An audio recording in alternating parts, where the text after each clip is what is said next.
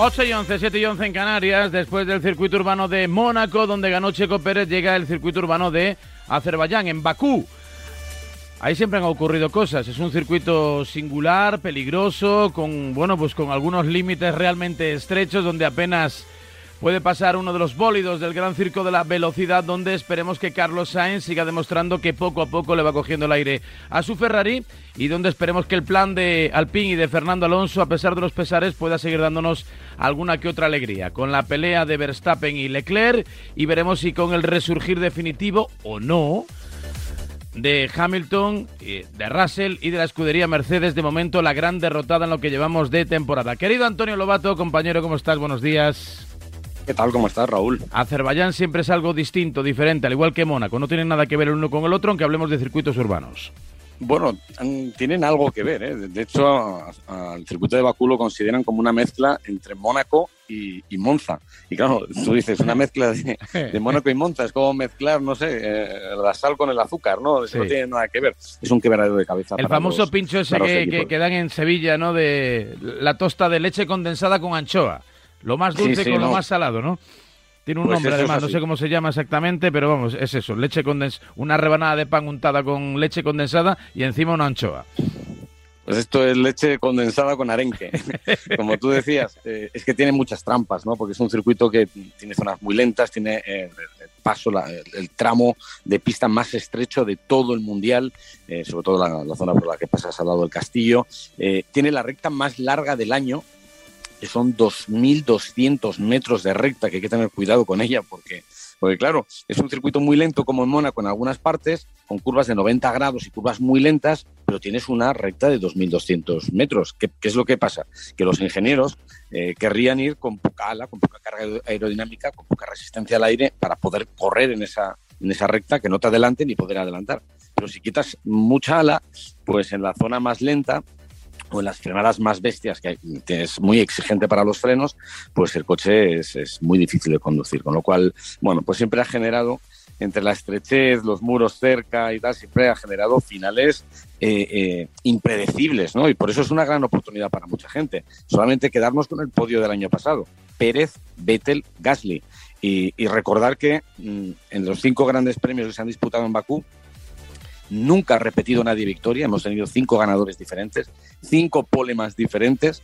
Y los eh, cinco pilotos que hicieron la, vuelta rápida en carrera también han sido todos diferentes. O sea que es una pasada. O sea que podemos decir que es de lo más eh, variado, no cabe duda. 628 26 90 92, 628 26 90 92 si quieres consultar con Lobato a propósito de la Fórmula 1 que sigue en efervescencia, luego llegará Canadá, ¿no? Que también tiene algo de urbano, ¿no? También es una mezcla, es algo mixto, sí, ¿no? Sí, sí, Sí, es, mixto, también es urbano y también es divertido, ¿eh? porque es un circuito en el que también suelen ocurrir cosas y donde, donde se puede adelantar, donde, en fin, eh, donde nos lo vamos a pasar bien. Eh, supongo que todavía nadie ha reparado en ello, que todavía es muy pronto, no sé, como que lo vemos muy lejos, pero bueno, al final el tiempo pasa. Ayer una de las noticias de primer orden eh, que toca, ¿no?, de, de, forma tangencial al deporte de la Fórmula 1, Antonio, te lo pido un poco más como información, como intuición. Eh, tiene que ver o tuvo que ver con lo que se aprobó en el Parlamento Europeo a propósito del futuro del coche. A partir del año 2035 que está lejos pero no tanto, está lejos pero no tanto, prohibición eh, en toda Europa de la compra o de la venta de eh, coches de combustión. Dejarán de venderse coches de gasolina y coches diésel y todo será eléctrico, según lo aprobado, repito, en el Parlamento Europeo. Yo no sé si esto tendrá también extensión, evidentemente, a la Fórmula 1, donde hay coches de combustión. Hay una Fórmula E, una Fórmula eléctrica, un campeonato paralelo, dicen que divertido, aunque de poco, de poco digamos, rango mediático. Eh, ya sé que fue ayer y ahora estamos a otras cosas, no estamos a mejorar la aerodinámica, pero esto pronto se planteará, ¿no? En la Fórmula 1, entiendo. No, esto, esto se ha planteado ya en la Fórmula 1. De hecho, eh, ahora mismo el gran problema es eh, que el próximo, o sea, en el año 2025 va a haber un cambio en, el reglamento de motores y en principio lo que quiere hacer la Fórmula 1 es ser continuista.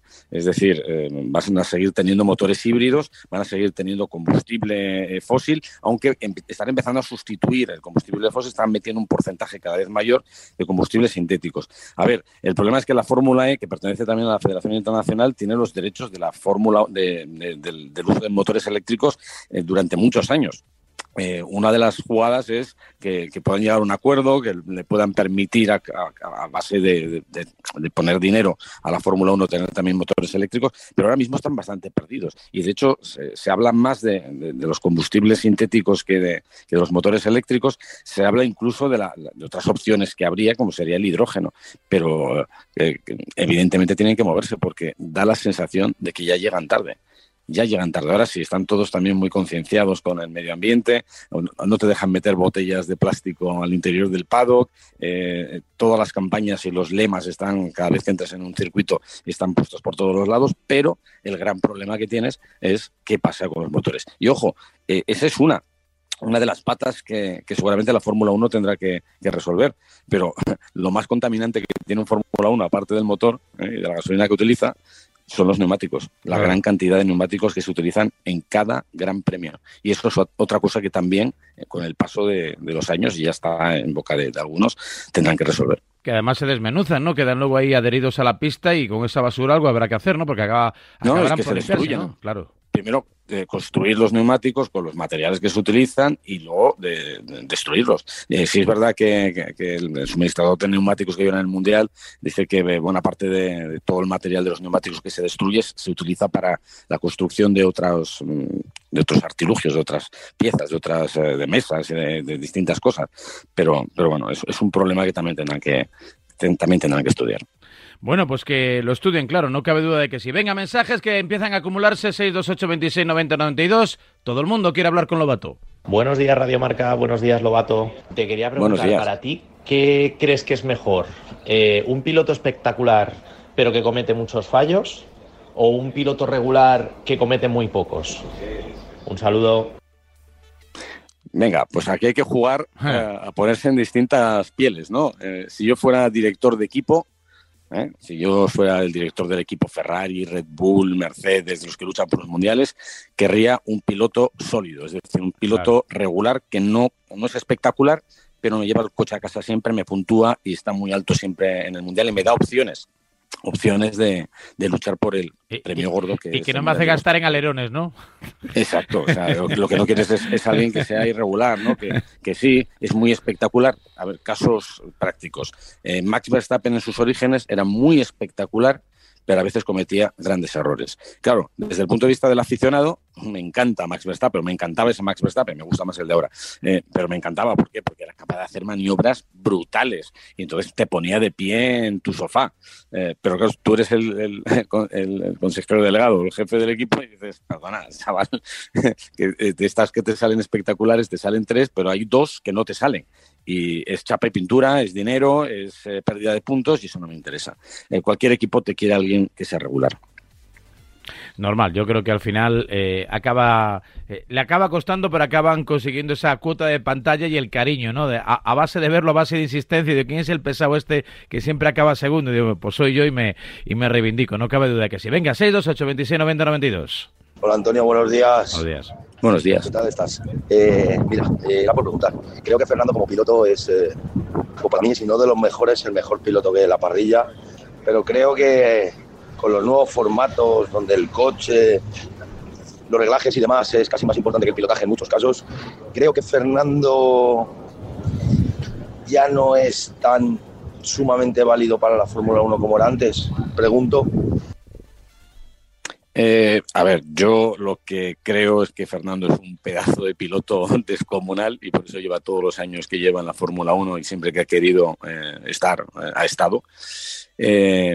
Creo que es capaz de conducir cualquier cosa que tenga ruedas, y lo ha demostrado mm, no solo en la Fórmula 1, sino también en los años que estuvo fuera de la Fórmula 1. ser capaz de, pilotar un coche de Fórmula 1, un coche del Dakar, un coche de Le Mans, un coche en, la Indy, eh, coches que no tienen nada que ver y que yo creo que pocos pilotos en el mundo podrían, podrían adaptarse o atreverse a, hacerlo, ¿no? Eh, yo, creo que está en plena forma y que lo único que falla, lo único que falla es lo de siempre, que falla eh, que no tiene un, coche que, es, que sea muy competitivo. Si tuviera un coche competitivo, seguro que estaba ahí en la batalla y estaba ahí metiéndole los codos a, los pedazos de pilotos que hay ahora mismo, ¿eh? que, a ver, él en su época tenía grandes pilotos, tenía Kimi, tenía Michael, eh, le tocó tocar con, le, tocó lidiar con Hamilton, es que ahora está, está, está Hamilton en, horas bajas, pero tienes a Russell, tienes a Leclerc, tienes a Carlos, tienes a Verstappen, tienes a Checo. Caramba, ahora cualquiera, cualquiera va fuerte. Pero no tengas ninguna duda que si tuviera un coche competitivo, estaría en la batalla. Más mensajes. Hola Antonio, buenos días. Eh, buenos días. Yo quería pedirte tu opinión sincera sobre lo que de momento está siendo este inicio de temporada eh, y sobre todo por las expectativas del año pasado. Eh, se nos hablaba de mucha igualdad, de, empezar de cero y, en lo que va de temporada al final solo han ganado dos coches, que son Ferrari y Red Bull. Quería preguntarte cómo lo ves tú. Sí, eh, eh, en ese sentido es cierto, ¿no? Que han ganado dos coches y han ganado tres pilotos, no, ha habido más. claro, venimos una temporada como la pasada que fue espectacular, pero ahí solamente podían ganar dos pilotos. O sea, en algo hemos ganado, ¿no? Aquí hay cuatro, cuatro pilotos que, que por lo menos pueden estar en la lucha por, por la victoria. Eh, sí, también es verdad, y creo que algunos pilotos eh, ya lo han dicho, que después de tanto cambio en la normativa, que esperábamos que todo se, se apretara un poquito más. Y yo creo que sí se ha apretado un poco, pero no lo suficiente para que podamos ver una batalla de más de, dos equipos. Eh, vamos a confiar en que Mercedes pueda dar el salto y se acerque, serían tres equipos y seis pilotos que pudieran luchar. De hecho, Red Bull ya empieza a estar un poco preocupado porque ven que, llegan. Yo creo que llegan, pero más tarde de lo que todo el mundo esperaba.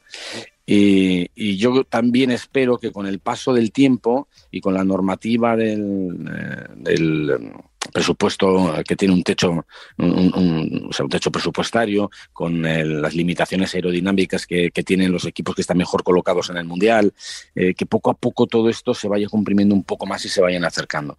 Pero, hombre, yo creo que el mundial está divertido tenemos a Ferrari de nuevo en la batalla, tenemos una batalla bonita entre chavales jóvenes como Leclerc, Verstappen, veteranos como Checo Pérez, eh, Hamilton sufriendo con, con George Russell, que está haciendo una temporada increíble. Nos falta un poquito que Fernando dé un salto hacia arriba con Alpine y que Carlos empiece a poner las cosas todavía más complicadas a, Charles Leclerc. Y yo creo que la temporada puede ser muy buena. Eh, de hecho, esto no ha hecho más que comenzar. Cuando se acerque la vuelta del verano, después de la vuelta del verano, donde ya el, título mundial estará en el horizonte, ojo porque seguro que habrá muchísima más tensión y yo creo que va a ser muy apretado el mundial y que casi vamos a llegar, podemos llegar a la última carrera con muchas opciones de, que se repita todo como, el año pasado, que se decida en, la última carrera, en las últimas vueltas. Seguimos buenos días, Lobato, buenos días, Marca. Una preguntita. Ah, ¿qué, qué, ¿Cuánto pesa ¿Cuánto pesan los pilotos de Fórmula 1? ¿Influye tanto los kilos de cuánto puede pesar el que pesa más contra el que pesa menos? ¿Quién sería el que pesa más? ¿Y quién sería el que pesa menos? Yo, yo creo que el Leclerc sería el más pequeñito, ¿no? Es liviano, sí. Bueno, no, el más pequeñito es Unoda, que mide un metro, creo que es un metro, es, eh, un metro cincuenta y ocho, o sea, es eh, diminuto.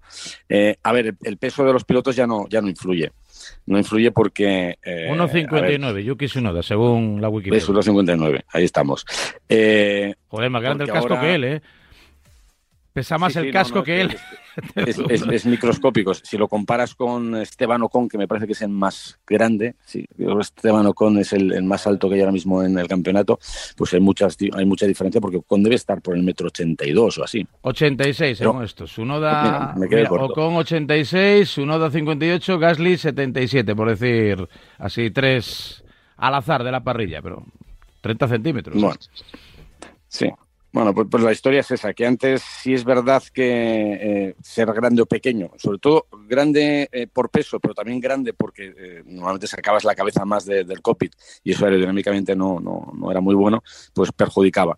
y cuando entró el KERS y el límite, todo el mundo quiere ir al límite de peso de los monoplazas, acercarse lo más posible, lo que hacían era adelgazar a los pilotos y les ponían en unas dietas salvajes para que no pesaran mucho, para poder poner lastre y estar lo más cerca posible del límite del coche. Los eh, coches ahora mismo están en 795, 798 kilos, eh, pero el, peso de referencia del piloto son 80, es decir, si su noda pesa, no sé lo que pesa la su noda, pesa 60 kilos, ¿eh?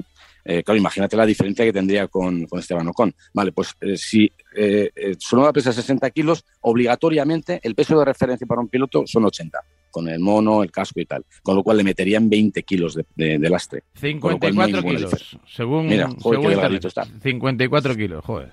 Solo peso yo Pues ahí está. Que en realidad, aunque pese 54, el peso real de su noda, eh, como se sube en coche, son 80 kilos. Influye muchísimo, ¿eh? parece mentira, eh, pero hay que pensar que, por ejemplo, cogiendo los datos de, peso de gasolina, la media de la temporada en cualquier, en cualquier circuito cambia de, uno a otro. Por cada 10 kilos de gasolina que le pongas, eres tres décimas más lento. Eh, imagínate su noda, si no le metieras ese lastre, sería mega rápido, porque claro, estaría como 20 kilos por debajo de Esteban Ocon, por ejemplo. ¿no? Entonces, eso es un problema que ahora está bastante minimizado. Y esto ocurre en el mundo del karting. A mí siempre me han dicho que yo iba bien en karting porque no peso.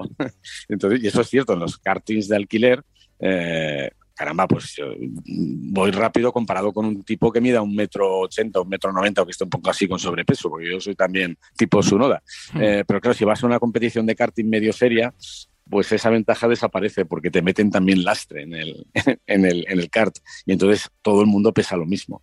Entonces esa es la, la faena. Es muy importante el peso y por eso eh, está muy controlado. Al ir tanto a la décima, a la milésima de segundo, pues evidentemente cualquier detallito, por pequeño que sea, siempre, siempre influye. Una décima es la vida en la Fórmula 1. Venga, un par de mensajes más antes de concluir. Tiempo de Lobato aquí en Radio Marca.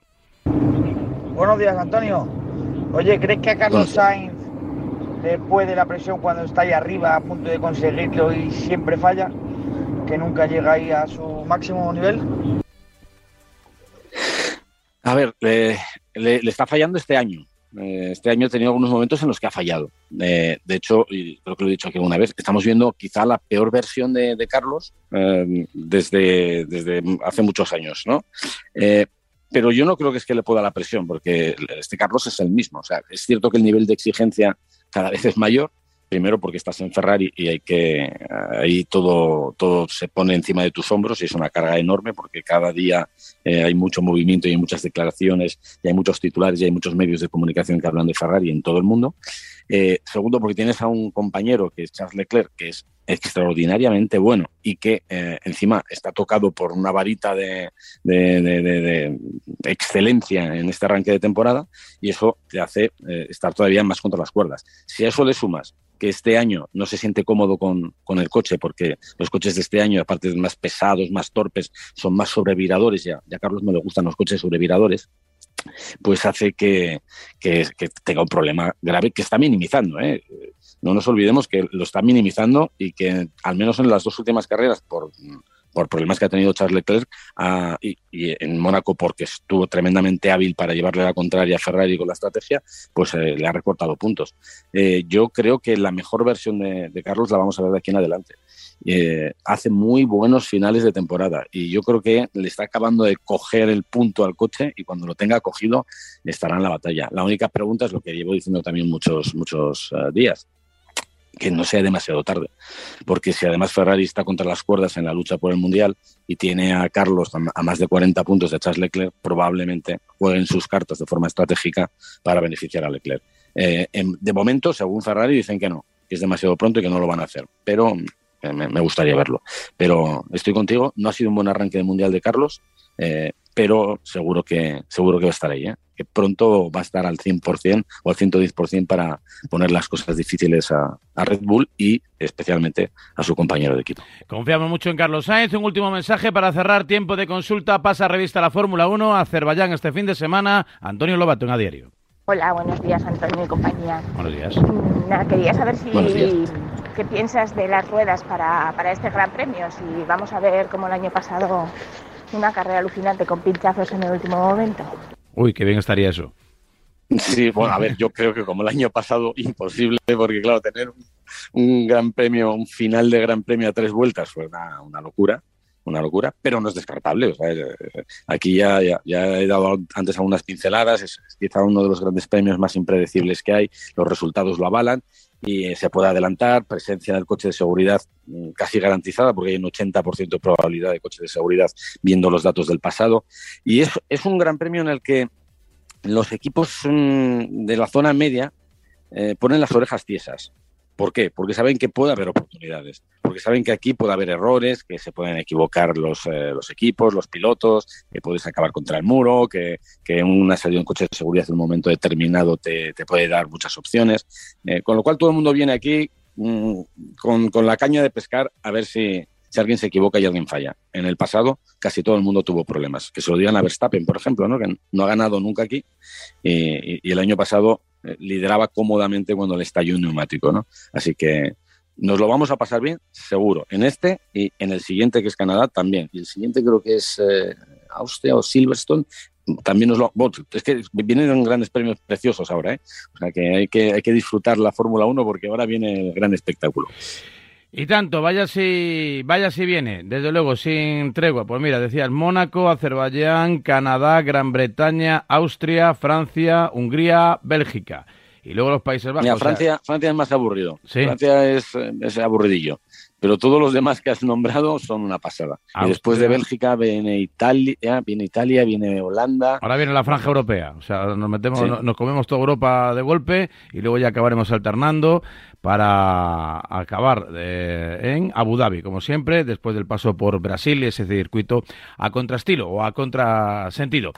Lobato, siempre es un placer escucharte la próxima semana más y que tengas un buen fin de semana contando la carrera en Movistar, en Dazón y desde Bakú, desde Azerbaiyán y ese circuito tan singular con la presencia de dos pilotos españoles, Alonso Sainz, Sainz Alonso, esperemos que nos regalen una muy buena actuación. Que tengas buen día.